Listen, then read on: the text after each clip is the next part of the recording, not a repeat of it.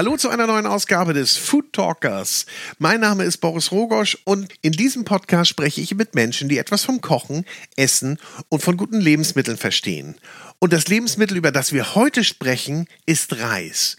Und mein Gesprächspartner ist Stefan Fark. Er ist Risolier, er ist Reisfachmann und Trendfood-Experte. Irgendwann hat es ihn mal nach Asien gezogen und er hat dort seine Liebe für Reis entdeckt, für die botanische Vielfalt und für die kulturelle Bedeutung von Reis. Er hat sich ganz, ganz viel Wissen angeeignet, kam zurück nach Europa und hat hier Reisspezialitäten mit seiner Firma Lotao vermarktet. Mittlerweile sind noch ganz viele andere Produkte dazu gekommen, beispielsweise Zucker aus der Kokosblüte oder aber auch Jackfruit-Produkte, die sich hervorragend als Fleischersatz eignen. Und dabei hat er natürlich auch ein ganz besonderes Augenmerk für seine Produzenten, für seine Landwirte, die er mit Weiterbildungs- und Entwicklungsprojekten unterstützt. Stefan Fark, der Risolier und Gründer von Lotao, jetzt im Gespräch. Ich wünsche euch viel Spaß und kann nur sagen, es gibt Reis, Baby. Und beim Thema Reis, da fällt mir natürlich die Überleitung zu unserem Werbepartner Uso 12 ganz, ganz leicht. Uso 12 ist ja die Nummer 1 unter den Anis-Spiritosen und quasi auch das Synonym für mediterrane bzw. griechische Gastfreundschaft. Und in der griechischen Küche gibt es ja auch ganz viele Gerichte, die mit Reis zubereitet werden. Unter anderem ja diese gefüllten Weinblätter, die ich so liebe. Und danach, nach so einem wunderbaren griechischen Essen oder mediterranen Essen, ein Uso 12 als After-Dinner-Drink, gut gekühlt. Herrlich. Oder ihr nehmt den 12 Gold, der ist so ein bisschen milder, süßer, ein Anislikör und den trinkt man auch sehr gut nach dem Essen, am besten pur oder auf Eis. Also probiert mal beide, Uso 12 oder 12 Gold in netter, entspannter Runde nach einem leckeren Essen und denkt immer dran, für meine Freunde das Beste. So, und jetzt geht's los mit Stefan Fark, dem Risolier, präsentiert von der große Restaurant und Hotelguide.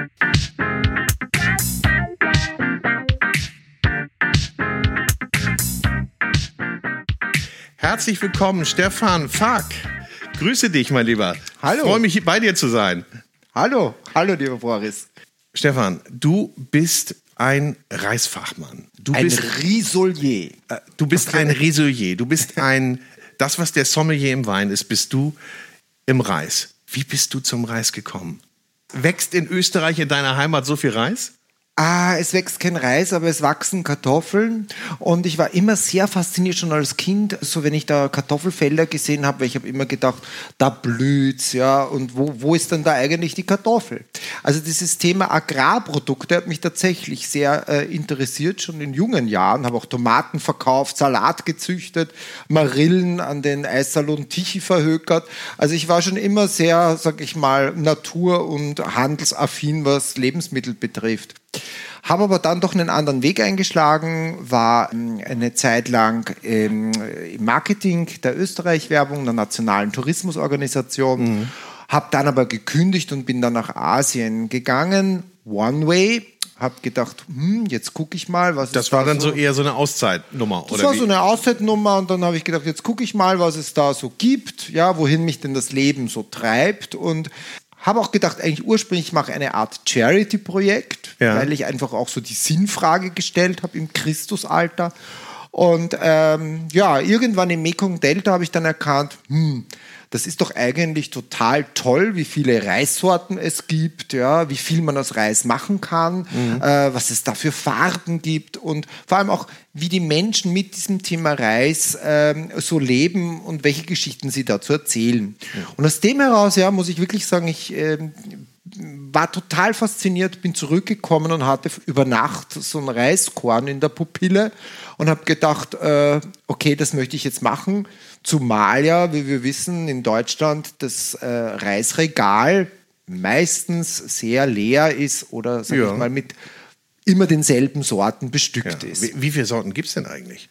Also es gibt tatsächlich rund 10.000 kultivierte Reissorten ähm, in allen Formen und Farben und äh, natürlich auch in allen äh, Verarbeitungsstufen. Ja. Ja, aber ähm, ich nehme an, es ist auch ganz spannend, äh, weil Reis ja auch so ein bisschen als Sättigungsbeilage gilt und man eigentlich, wenn man so in einem Kochbuch sucht, ne, so richtig tolle Reisgerichte kaum findet. Nee, es ist mal so, so eine, ja, so eine Beilage, nicht? Ja, oder du machst ein Risotto, du machst einen Ja, Milchreis ist oder ja- machst eine Beilage. So, Genau. That's it.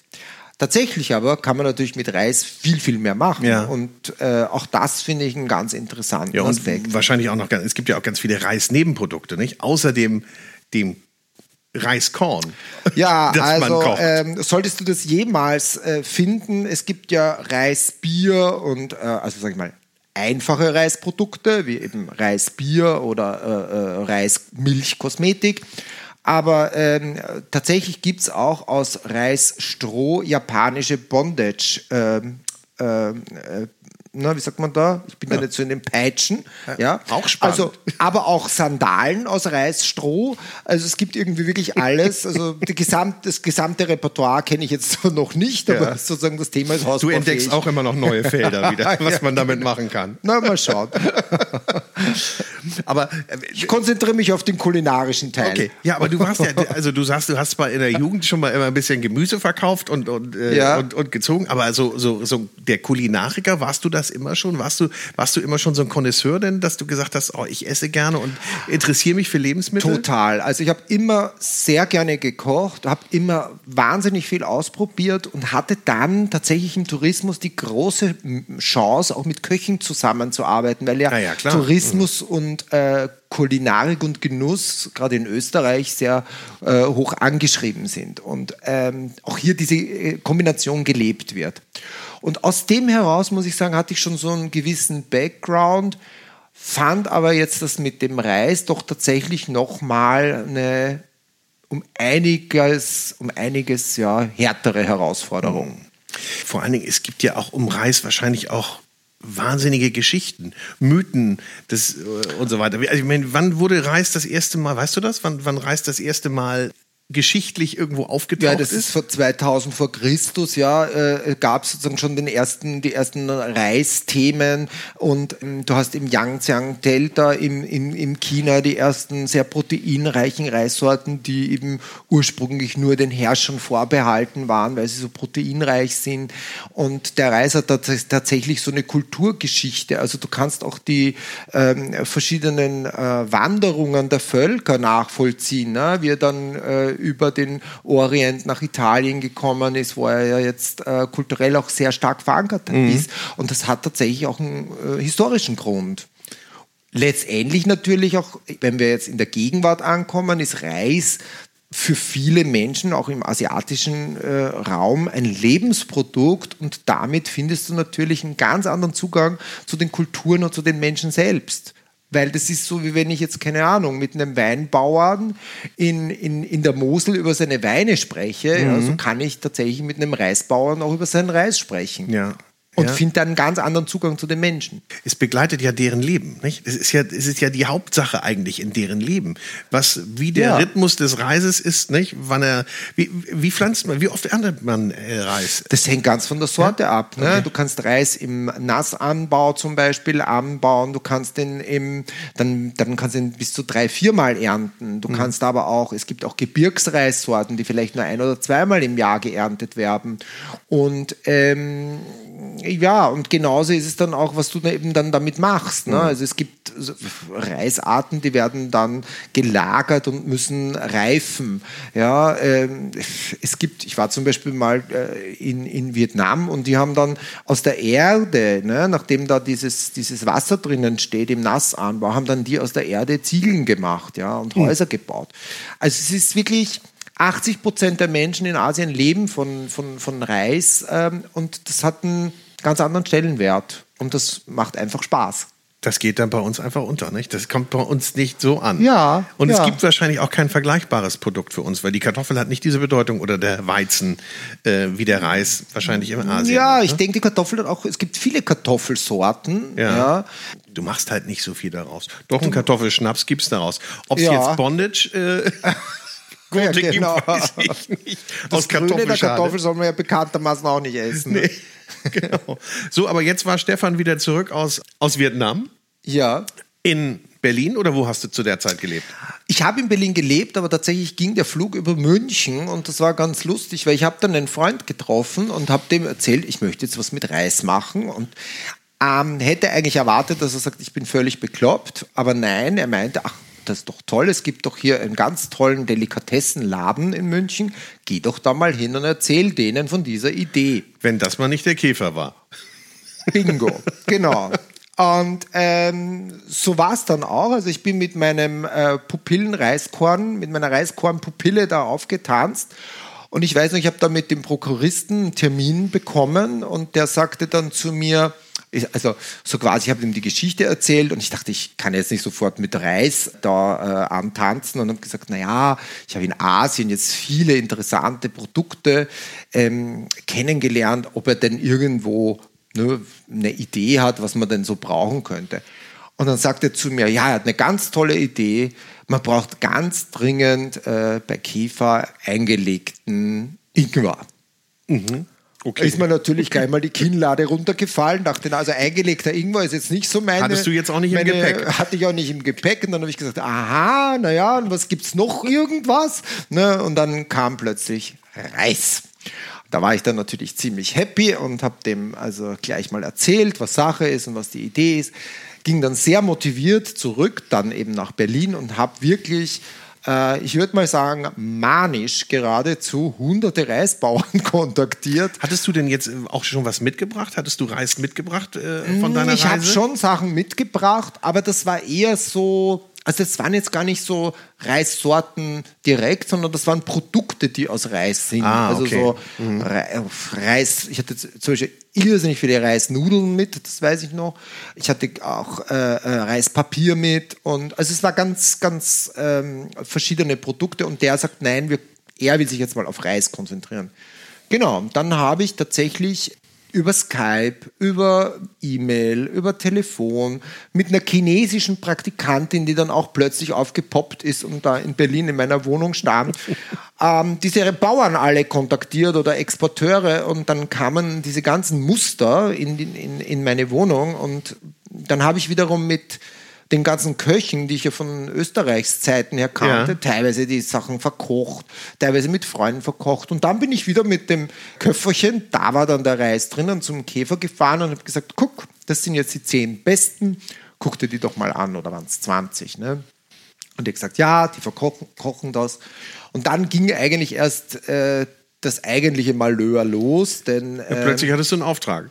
Oder wie war ähm, ja, ich hatte den Auftrag, aber das eigentliche Malheur war, dass der gute Käfer natürlich nicht die zehnte Jasminreis oder zwanzigste Basmati-Reissorte ausgesucht hat, sondern ähm, alles, was irgendwie besonders war. Also er hat dann einen grünen Reis haben wollen, einen, einen roten, Halt, halt, einen halt. Pinken grü Reis. grüner Reis? Was ist, bei, Ja. wie, was ist an dem besonders? Ja, das sind Reissorten, die in Asien mit Extrakten versetzt werden, damit sie bestand, ganz bestimmte äh, Geschmack bekommen, ne? damit sie ein bestimmtes Aroma haben und natürlich auch eine bes- besondere Farbe. Ja. Und genau, der hat dann damals sozusagen alles, was äh, äh, dir die Schweißperlen äh, raustreibt, hat er ausgesucht. Also nur die Exoten. Und hat dann mit einem, mit einem breiten Grinsen gesagt, ja, ich hätte gerne den, den, den chinesischen äh, Proteinreis, ne? den, den schwarzen oder eben den ähm, Vulkanreis. Vulkanreis musst du mal erklären. Das ist ein Reis aus Indonesien, der nur im Vulkangebiet wächst. Ach so, ja, klar. Und klar, das war dann schon eine Herausforderung. Und das war dann eigentlich erst wirklich so das, das Thema, als ich mich der Herausforderung gestellt habe, diese Sorten zu besorgen und vor allem auch die so hinzubekommen, dass die in der EU qualitativ, qualitativ hochwertig und entsprechend der ganzen Gesetzgebungen ne, dann letztendlich auch hier ankommen. Da habe ich dann gesagt, okay, als, als titelsüchtiger Österreicher, Jetzt kann es ja nicht einfach nur so sein, dass dieses Päckchen Reis hier steht. Jetzt muss ich mir einen Titel geben. Und seitdem bin ich der Risolier. Ja. Also, ich sage, okay, jetzt habe ich wirklich zum Thema Reis alles Hat, durchgemacht. hat sich jemand schon vorher, vor dir Risolier genannt? Nein, ich Nee? glaube, es hat sich auch noch niemand diese, diese Arbeit gemacht wie ich. Muss ich jetzt ehrlich sagen, weil das Ding ist, das kommt so harmlos daher und das klingt so harmlos. Ne? Du importierst Reis und du verkaufst Reis. Tatsächlich ist das die Hölle auf Erden, weil zumindest damals, ich weiß nicht, wie es heute ist, da gibt es ja auch nichts. Ne? Also das interessiert ja niemanden. Da gibt es dann einen Uncle Benz oder einen, einen großen Euritzer, ja, die halt schiffsweise, containerweise das reinbringen. Aber es gibt natürlich jetzt nicht vom Lebensministerium eine Liste, dass du dieses Dokument, dieses Dokument, dieses Zertifikat brauchst, dass du auf das gucken musst. Das sagt dir ja kein Mensch. Ich ne? stelle es mir auch relativ kompliziert vor, wenn du gerade sagst, da gibt es dann irgendwelche versetzte oder mit Zusatzstoffen Ja, äh, ist- Produkte. ja, ja. Du musst ja erstmal nachweisen, was da alles drin ist. Ja. du musst die erstmal durch die Prüfung bringen, oder? Oder wie, Naja, wie das ist ja teilweise nur mäßig ge gelungen, denn zum Beispiel bei dem besagten grünen Reis war das dann so, da stellte sich dann plötzlich raus, also zuerst dachte, wusste ich gar nicht, dass das ein Extrakt ist. Das, so fängt es mal damit an. Ja? Okay. so er hat gesagt, er verkauft grünen Reis, dieser, dieser Produzent. Und dann stellte sich aber raus, dass es eben ein Extrakt ist, der aus Bambus gewonnen wird und zudem er auch nicht äh, irgendwelche Zertifikate hat. Und dann kam diese chinesische äh, äh, äh, Praktikantin auf mich zu und da stellte sich wiederum heraus, dass das im gleichen Dorf ist, zufällig, wie der mit dem grünen Reis. Ach Quatsch. Und die hat dann so rumgefragt und dann kam raus, ja, also der ist da eh stadtbekannt, der geht in irgendeine Garage in der Nacht, wenn der Mond scheint, ja, weil das ist für den wieder wichtig, don't ask me why, und braut dann irgendwas zusammen. So. Und da gibt es in Hawaii irgendeine, also das kann, sich nur, das kann man sich nicht erfinden, ja, also das musst du mir jetzt glauben oder auch nicht.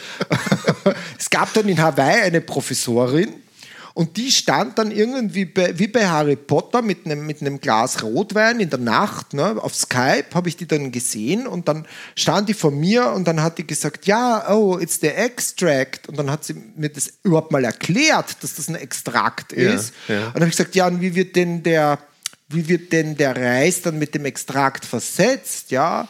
Und dann hat sie irgendwie begonnen so zu wackeln und sagt, you should, ne- you should äh, äh, use your hips. Und dann hat sie so Okay, also einmal die Hüfte- Hüften mit der bewegen. Hüfte zu wackeln. Ja, und äh, dann den aber Reis wahrscheinlich nur bei Vollmond oder sowas.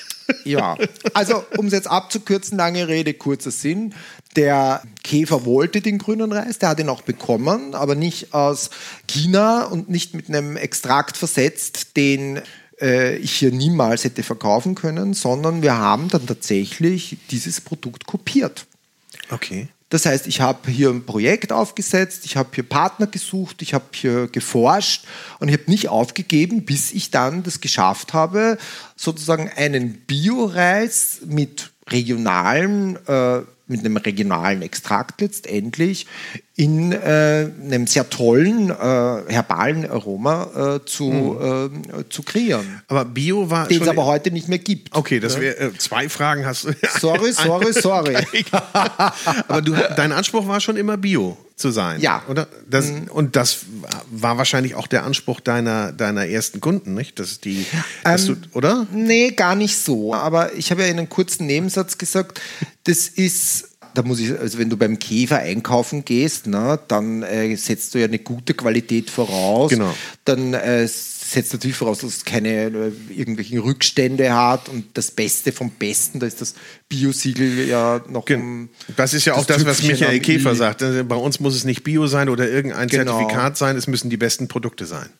Genau, also das, das, das, das war auch da meine Erfahrung. Nur wenn du dann halt versuchst, eine äh, Marke zu, aufzubauen und auch in andere Geschäfte reinzugehen, dann ist Bio, finde ich, schon auch ein Siegel. ähm, und gerade wenn du Produkte hast, die vielleicht, sag ich mal, noch unbekannt sind oder die dann im Asialaden ne, äh, ein bisschen mh, dubios verkauft werden, dann finde ich eigentlich schon ganz gut, dass ich mit Bio äh, auch ein Qualitätssiegel da reinbringe. Ja, ja. Aber der eigentliche Das- Grund ja. jetzt ganz am Anfang war ein ganz anderer.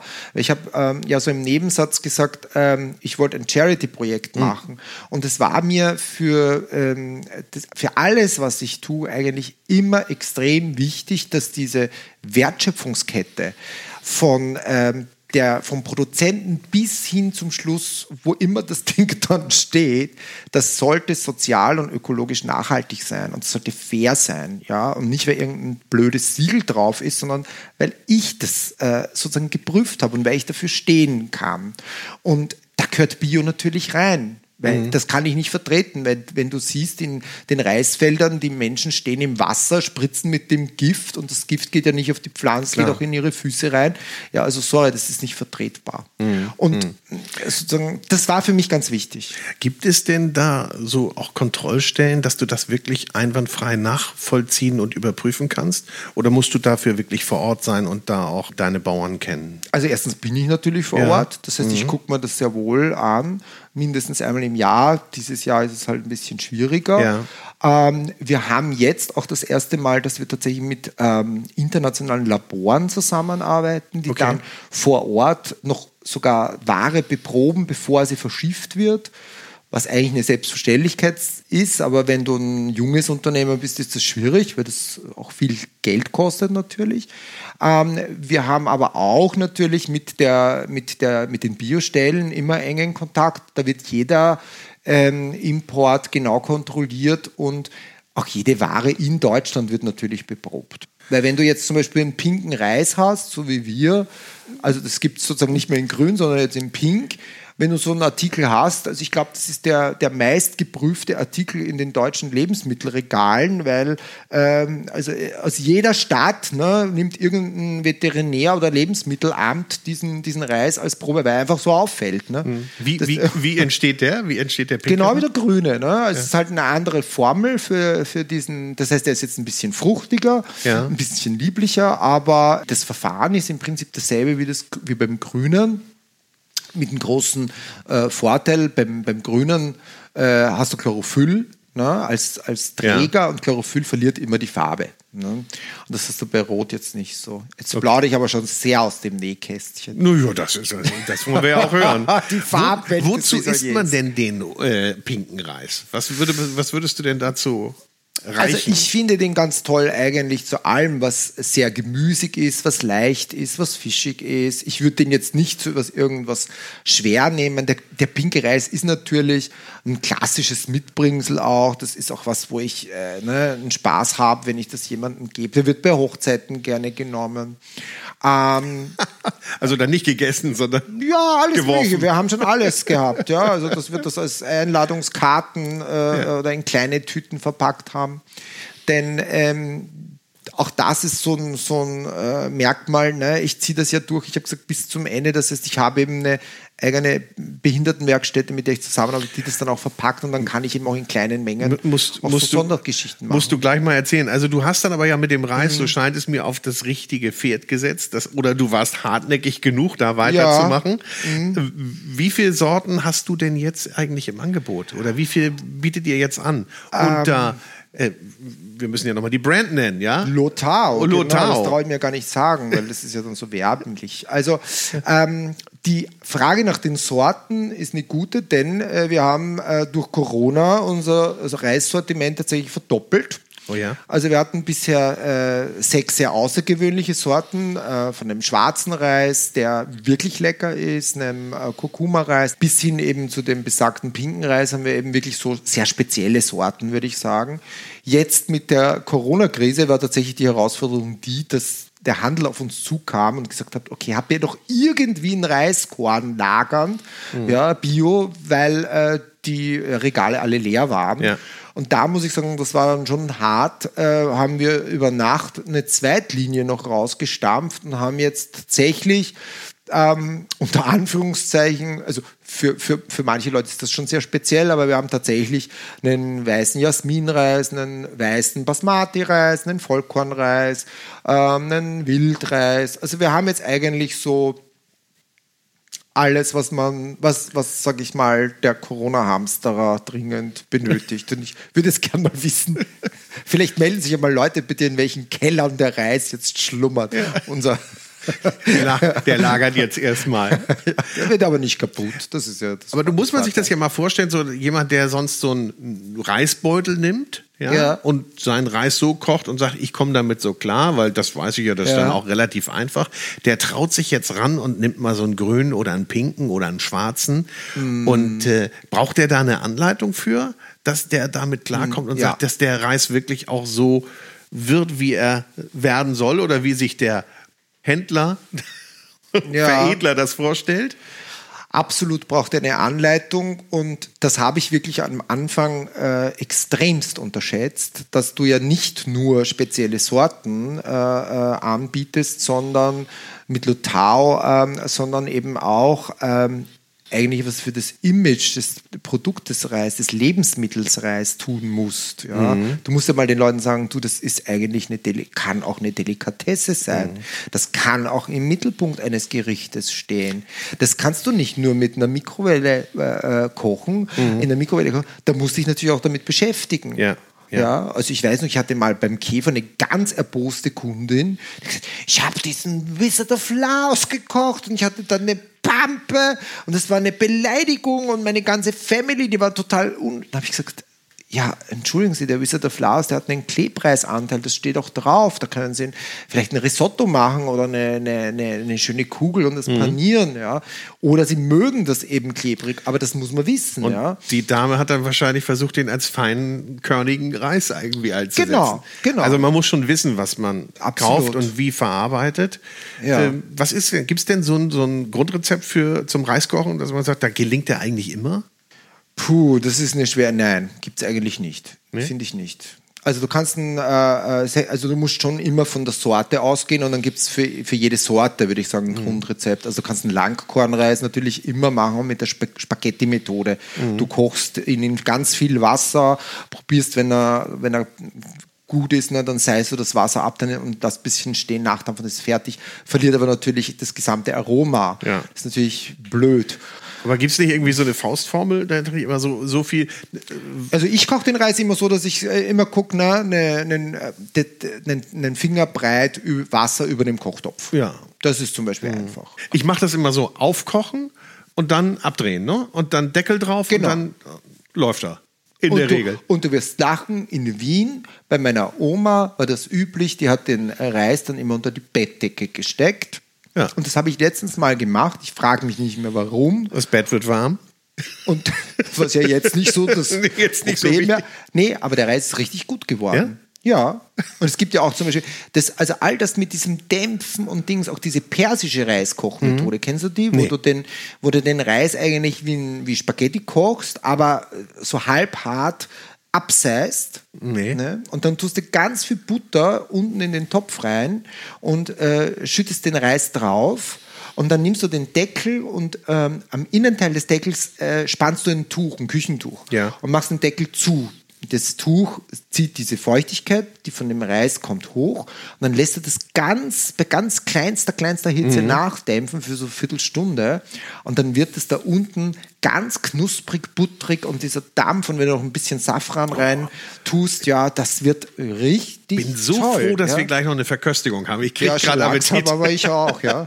Persischen Reis hast du auch im Angebot? Habe ich nicht. Wir haben aber eine ganz spannende Variante. Das ist ein Räucherreis, der nach einer alten persischen Tradition geräuchert wird. Wie wird der denn geräuchert?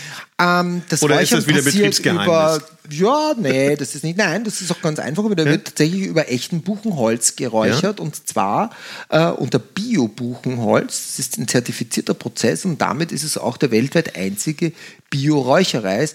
Was mir zum Beispiel in dem Fall sehr wichtig ist, weil es auch wieder keiner weiß, aber die meisten Räucherprodukte oder viele sind ja mit Räucheraroma.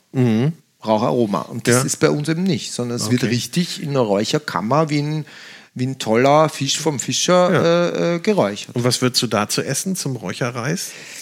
Also ich hatte mal mit einem Koch äh, ein Gespräch und, äh, aus Österreich und der hat dazu eine Blutwurst abgebraten oder eine äh, oder und meinte auch einen Speck. Jetzt bin ich zwar Vegetarier, ähm, würde das also nicht selber Kann ich essen. mir aber gut vorstellen. Aber diese Kombi, ne, den Räucherreis mit sozusagen was ganz Deftigen. Ist der auch dunkel, der Räucherreis? Hat der eine Ist Farbe? ganz weiß, ganz Ist so, ganz weiß, so, so. so äh, ne? aber diese Kombi, ne? also dieses, man würde sagen Fusion Food, finde ich Mhm. super aufregend. Ja. Nun ist es ja so, du sagst, irgendwie ging das dann los hier Ja. vor, vor zehn Jahren ungefähr, ne? Ja. Und du hast Genau dann vor zehn Jahren. Ja, und dann hast du ja Jubiläum, Glückwunsch. Dankeschön. Und dann hast du quasi aus der heimischen Wohnung raus deinen Reis verkauft? Oder wie muss Ja. man sich das vorstellen? Das kannst du genauso vorstellen. Ja. So, jetzt hast du gerade erwähnt, mittlerweile äh, seid ihr ein bisschen größer geworden, ihr habt ein paar mehr Kunden und jetzt habt ihr jetzt, also nicht mehr aus der heimischen Wohnung, jetzt habt ihr eine Fabrikation oder wie, wie nennst du das? Wie würdest du das nennen? Na, wir haben eine ähm, eigene, also die heimische Wohnung wurde dann tatsächlich irgendwann mal zu eng. Da war es dann schon wirklich so, ich lag im Bett und konnte nur mehr in meinem Bett oben äh, irgendwie tippen und unten äh, waren dann irgendwie die Praktikantin, dann äh, die Buchhalterin und noch irgendjemand. Also es war nicht mehr tragbar. Dann sind wir umgezogen und dann ist es eigentlich sehr natürlich gewachsen und das finde ich eigentlich auch sehr schön. Schnell, aber nicht zu schnell und ich finde auch recht eben organisch. Und an irgendeiner Stelle habe ich gesagt, ich brauche jemanden, der mir da, der mir da als Sparing-Partner zur Verfügung steht. Und dann hatte ich tatsächlich großes Glück und habe einen älteren Mann getroffen, einen Hamburger, der gesagt hat, Bauer, er findet das irgendwie eine witzige Idee und er fand auch den Ansatz, äh, dass wir mit Behindertenwerkstätten zusammenarbeiten, ganz toll. Und der hat dann gesagt, zwischen Berlin und Hamburg hat er eine äh, große Fläche und die können wir haben. okay. Die können wir bespielen. Und dann haben gesagt, das ist doch super. Und dann sind wir in Ludwigslust Ja. eingezogen und haben, äh, also mit dieser Produktion, haben mit der dortigen äh, Werkstätte verhandelt. Die haben dann ihre eigene Unit dort integriert in, in unsere Abfüllstationen. Und ja, und jetzt produzieren wir dort, sind aber gerade in diesem Jahr, also im Dezember, Januar dieses Jahres, umgezogen in eine größere Halle nach Neustadt-Kleve. Aha. Aber auch auf der Ecke, ne? Ist es nicht auch auf der Ecke? Das ist auch auf der Ecke. Ja, ja. Ihr habt ja mittlerweile auch nicht nur Reis im Angebot. Also da, Stimmt, ja. der Reis, Reis hat ja Zuwachs bekommen quasi. Der Reis hat großen und viel Zuwachs bekommen. Ähm, ich habe mich auch ein bisschen vom Risolier zum Trüffelschwein entwickelt, weil ich wahnsinnig neugierig bin. Und äh, ich habe dann auch irgendwann ähm, mal von einer Reisbäuerin bekommen, so eine, so eine Tüte mit Zucker. Die hat mir das irgendwie so, ja, probier das aus und so. Und dann hat irgendwann, wie, irgendwie hat mich das eigentlich nicht interessiert. Dann war aber Herbst, es war kalt, ich habe mir einen Tee damit gemacht und den Zucker rein und fand ihn so toll und bin dann tatsächlich erster Weg zum Käfer gegangen damit und der war auch begeistert und hat gesagt, ach komm, ähm, den will ich haben. Und das war unser Kokosblütenzucker. Und ähm, von dem Kokosblütenzucker ging es dann zu einer Kokosrange und dann haben wir auch eine Zeit lang Pasta aus Reis probiert. Dann haben wir äh, Dessertwürzen mit Reisprotein noch probiert und jetzt sind wir aber an einem Punkt gelandet. Ich bin dann vor drei, vier Jahren bin ich durchs äh, Westbengalland gereist. Ähm, hatte, war da so im Paradies des Risoliers, denn da saß dann irgendwo im westbengalischen Reisgürtel ein, ein Dr. Pahl in seinem Zelt und hat also ganz viele Reissorten, die ich noch nie im Leben gesehen habe, präsentiert. Und ähm, dann hieß es, na, jetzt probieren wir die mal und essen die. Und dann wurde mir mit diesem roten Meeresreis, den es damals gab, ein Jackfruit Curry serviert. Und da habe ich gedacht, so wow, also das eine ist ja noch, noch toller als das andere. Und so begann ich mich dann eigentlich äh, sehr stark mit dem Thema Jackfruit zu Die beschäftigen. ist ja hier also gänzlich unbekannt. Oder finde ich die irgendwo? Die Jackfruit findest du mittlerweile überall. Ja, aber ich meine, finde ich sie, ja, aber jetzt. Als Frucht, als in, Baum In, in. Asialäden.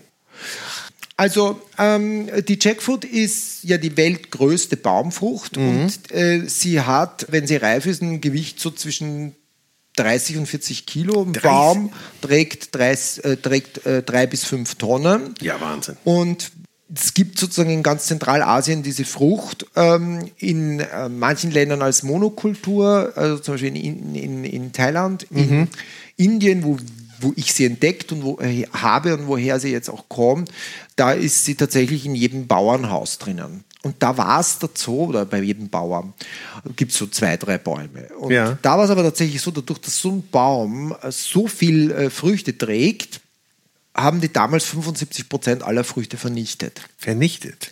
Genau, weil wenn die Jackfruit reif ist, äh, dann musst du sie im Prinzip innerhalb einer Woche ernten. Okay. Und wenn du jetzt plötzlich von heute auf morgen drei Tonnen hast, dann äh, ist das viel mehr, als die Bauern brauchen. Das heißt, ein Großteil dieser Früchte ist einfach von Tieren gegessen worden äh, oder wurde vernichtet, war halt einfach Abfall. Und ähm, daher haben die Inder schon traditionell relativ früh ähm, diese jungen Früchte auch schon verwendet, um damit eben andere Gerichte zu machen. Also unreif quasi. Unreife Frucht. Mhm. Und dabei ja. quasi äh, die Frucht doch schon traditionell als Fleischimitat mhm. verwendet. Mhm. Das war natürlich hier völlig unbekannt oder ist auch hier völlig ja. unbekannt. Das Spannende dabei ist jetzt aus europäischer Sicht, dass es ja kaum Fleischalternativen gibt, die nicht verarbeitet sind, also die eigentlich natürlich sind. Die meisten Fleischalternativen sind mit Allergenen belastet. Sie sind ähm, daher auch nicht für alle so verträglich. Und ähm, Demgegenüber ist die Jackfruit ja völlig sozusagen natürlich und du hast ähm, nicht nur diese, ähm, dieses Allergen-Thema mhm. weg, sondern du hast auch jetzt gerade für äh, eine kalorienbewusste Konsumentin oder einen, einen, einen, einen kalorienbewussten Konsumenten, du hast 50 äh, Kalorien pro 100 Gramm von dieser Frucht.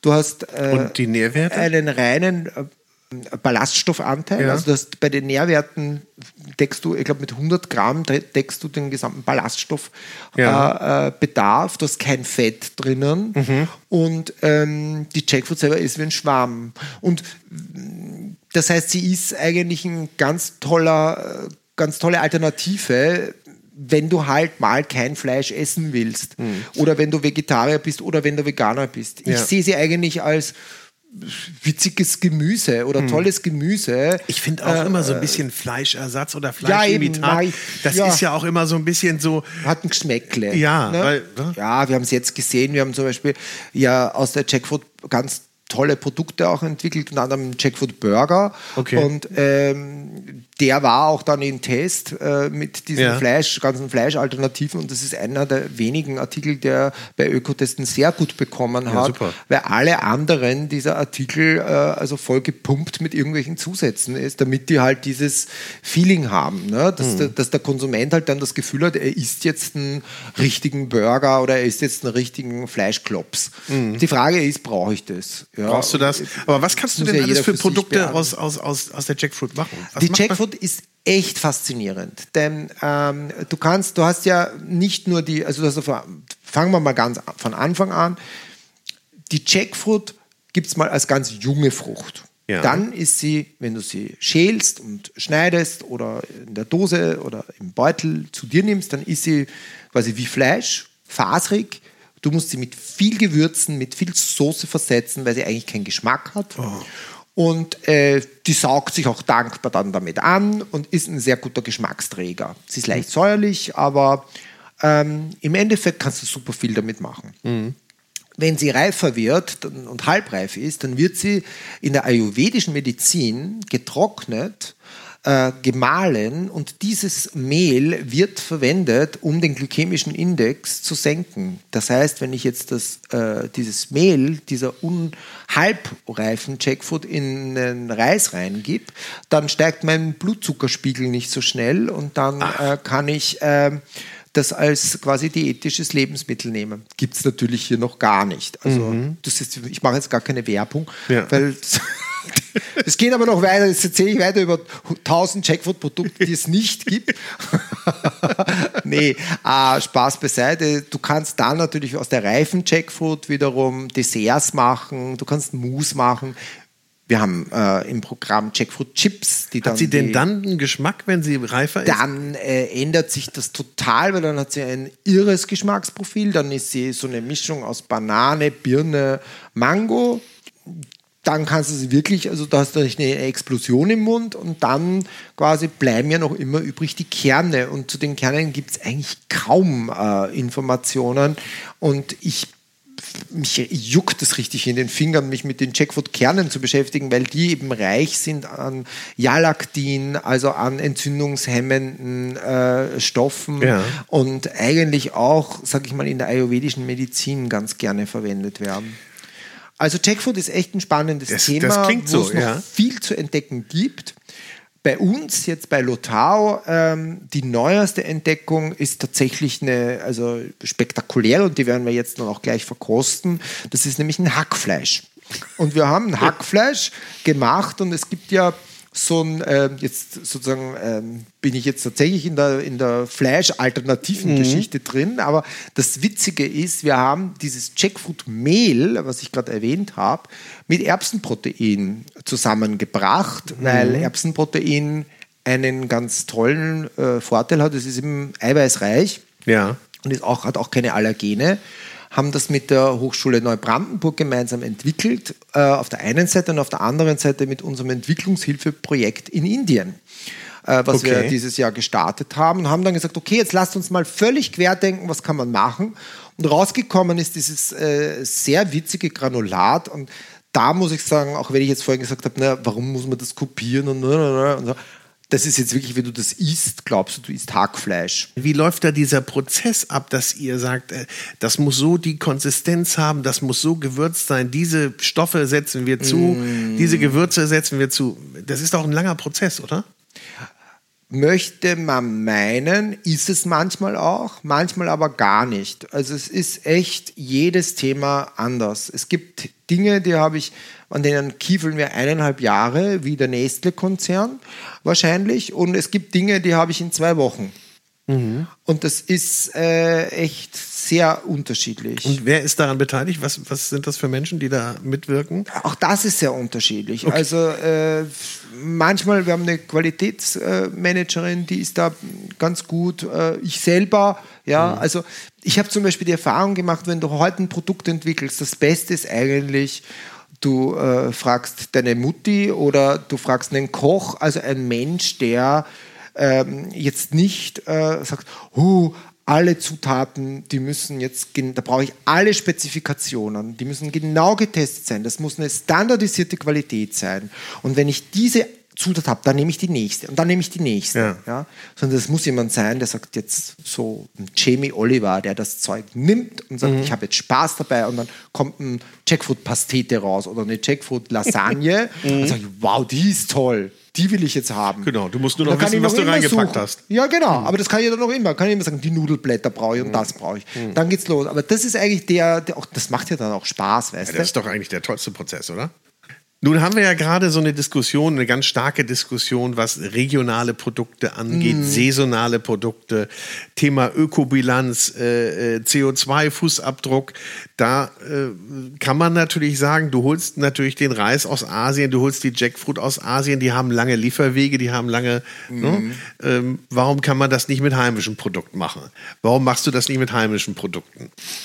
Mm, also das Thema äh, Regionalität äh, auch gerade in Bezug auf Nachhaltigkeit und CO2-Fußabdruck ist natürlich ein ganz wichtiges. Und ähm, wir haben tatsächlich ähm, uns auch mit dem Thema natürlich sehr beschäftigt. Ja. Und wenn du vergleichst eben gerade einen Import mit dem Schiff, was wir ja machen, ähm, wo dann das Schiff sozusagen im Hafen ablegt und in Hamburg ankommt, wenn du das vergleichst mit einem Import von Tomaten und anderen Gemüsen aus Spanien oder Italien, dann schneiden eigentlich diese Schiffsimporte besser ab. Da gibt es auch einen ganz interessanten äh, Studie dazu äh, von Biodiversity International, mit dem ich das dann auch mm, gemeinsam in meinem Blog zum Beispiel aufgearbeitet habe. Ja. Also ich habe den Blog risolier.com und äh, da habe ich mich dazu äh, sozusagen, ähm, äh, da habe ich mich sehr intensiv damit auseinandergesetzt. Ich finde das Regionalitätsthema total wichtig, ja. Ja. Ich frage mich nur, da habe ich selber keinen Weg gefunden, wie ich es in meinem eigenen Speisenplan, in meinem eigenen Leben einordne. Denn das würde ja dann heißen, ich darf auch keine Schokolade mehr essen, ich darf keinen Pfeffer mehr zum Würzen nehmen, ich darf ähm, keinen Kaffee mehr trinken. Ähm, oder ich sollte das nicht, ne, weil das wären ja dann eigentlich alles dieselben Argumente. Ja, Und das weiß ich nicht, wie ich, wie ich da mit umgehe. Die Frage ist sagen. natürlich immer, wie dogmatisch sieht man das, ja? Mhm. Reis ist natürlich sicherlich äh, ein Produkt, das, ja, es wird nun mal hier nicht angebaut. Ähm, und die Jackfruit, ja, wie du sagst, also äh, hat natürlich einen hohen, hohen Nährwert, beziehungsweise ein großes Einsatzfeld. Und ich glaube, auch die Aktivitäten dort mit deinen Charity-Projekten und Entwicklungsprojekten sind natürlich ein tolles Engagement dort. Ich finde, dieses Entwicklungshilfeprojekt ist ein ganz wichtiges Argument, ja, denn äh, die Leute sagen, oder wenn jemand sagt, na, das ist jetzt kein regionales Produkt, ähm, wie gesagt, dann ist eben diese, diese, diese Transportfrage eine sehr komplexe, glaube ich. Ja, um wirklich mal zu schauen, was ist denn eigentlich wie nachhaltig und, und wie klimafreundlich. Ähm, es kommt ja noch dazu vieles, äh, weißt du ja gar nicht. Ne? Wenn du halt in den Supermarkt gehst ne, und du kaufst dann eine, eine Himbeere, wie, wie ist denn die dahergekommen? Ja. Ne? Würde ich jetzt dann natürlich auch nicht kaufen, wenn ich jetzt. Also, das ist eine ganz spannende Frage, weil ich finde, über das muss sich auch jeder selber Gedanken machen. Und ich finde es wahnsinnig schwer, darauf eine Antwort zu geben. Ja? Ich glaube, das ist auch jetzt gerade so eine Entwicklung. Nicht? Also einmal das Thema natürlich, was ich, wie gerade sagten, regional, saisonal ist sicherlich ein Trend und ist auch wichtig, dass du lokale Produkte konsumierst und Ja. auch ein anderes Bewusstsein hast. Dann hast du das Thema Bio, ja. Das ist ja nun auch so divers. Was ist jetzt eigentlich, also von irgendeinem hier hingeworfenen Bio-Label bis zu Demeter hast du ja nun auch eine riesen Bandbreite. Und natürlich auch bei Importprodukten oder wo du sagst, die gibt's halt hier nicht. Die kann ich hier halt, die kann ich wirklich nur in der Ferne beziehen. Und äh, aber auch da, und ich glaube, da sind wir uns einig, ist die nachhaltige Produktion und die Produktion nach Bio-Gesichtspunkten eben ein ganz, ganz wichtiger Aspekt. Ja, und vielleicht, was ich noch nicht gesagt habe, die Frucht, äh, die wir verkaufen, wird ja in Indien quasi fix und fertig verpackt, sterilisiert und kann daher mit dem Schiff äh, Ja. kommen. Das heißt, es ist keine Flugware. Und für mich persönlich wäre das zum Beispiel jetzt so eine Grenze. Jetzt habe ich mich eben damit auseinandergesetzt, jetzt weiß ich, Ware, die über das Schiff kommt, ist, ist okay, ja, unter diesem Gesichtspunkt. Ja. Ich weiß jetzt nicht, ob ich jetzt persönlich das so gut fände, wenn ich jetzt eine Flugmango ne, essen würde oder auch wenn die jetzt vielleicht leckerer ist oder ähm, eben eine, eine Jackfruit einfliegen lassen würde, ne, also eine frische Jackfruit. Also da fände ich es fast schon besser, davon die Finger zu lassen. Ja, aber das Problem ist wirklich meine Neugierde und ich, äh, Ich bin, so äh, wie so ein Ding, ich will alles probieren und wissen und, ne, und da fällt es mir dann schwer, nicht zu, zu greifen. Ne? Aber äh, musst du, hast du denn das Gefühl, du musst jetzt mal wieder los und schon mal wieder was? Ist die Jackfruit für dich jetzt schon quasi wieder, die habe ich jetzt entdeckt, mit der machen wir jetzt Mhm. was, jetzt brauche ich schon wieder das nächste?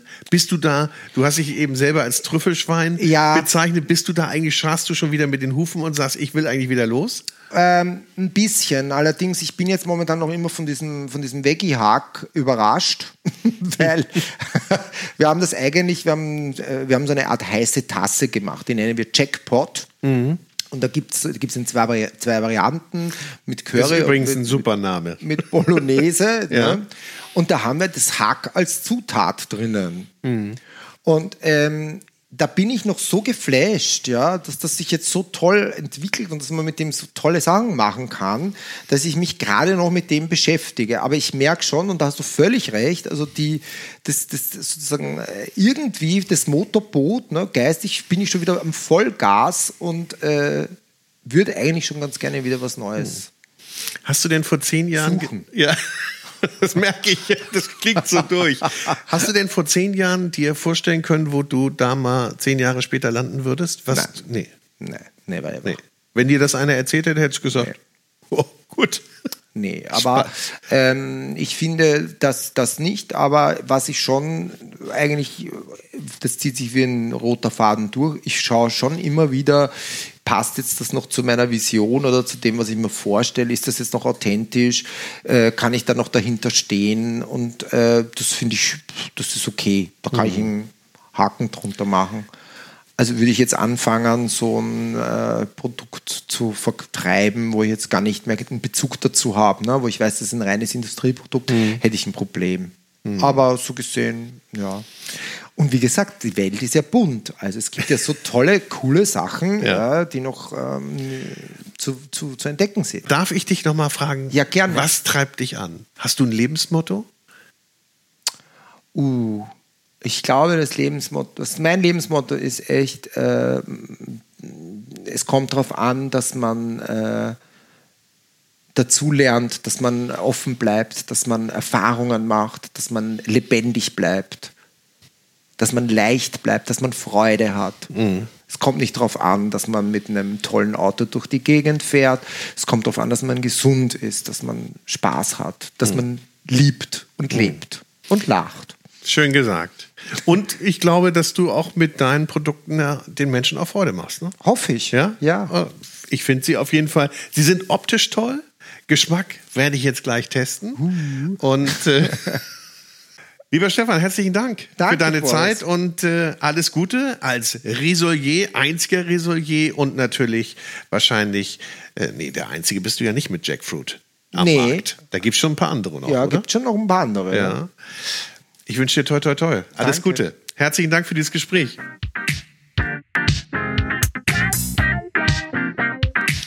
So, das war's mal wieder. Herzlichen Dank fürs Zuhören beim Food Talker, den du mit freundlicher Unterstützung des großen Restaurant- und Hotelguides hörst. Ein Guide für Gäste mit Informationen und Inspiration. Für Menschen mit Leidenschaft für kulinarischen Genuss. Und den neuen großen Guide 2021 bekommst du ab 18.12.2020 im Handel. Also schon mal vormerken, 18.12.2020 der neue Guide oder jederzeit natürlich im Internet unter www.der-große-guide.de. Ich wünsche ja viel Spaß. Bis zum nächsten Mal. Tschüss.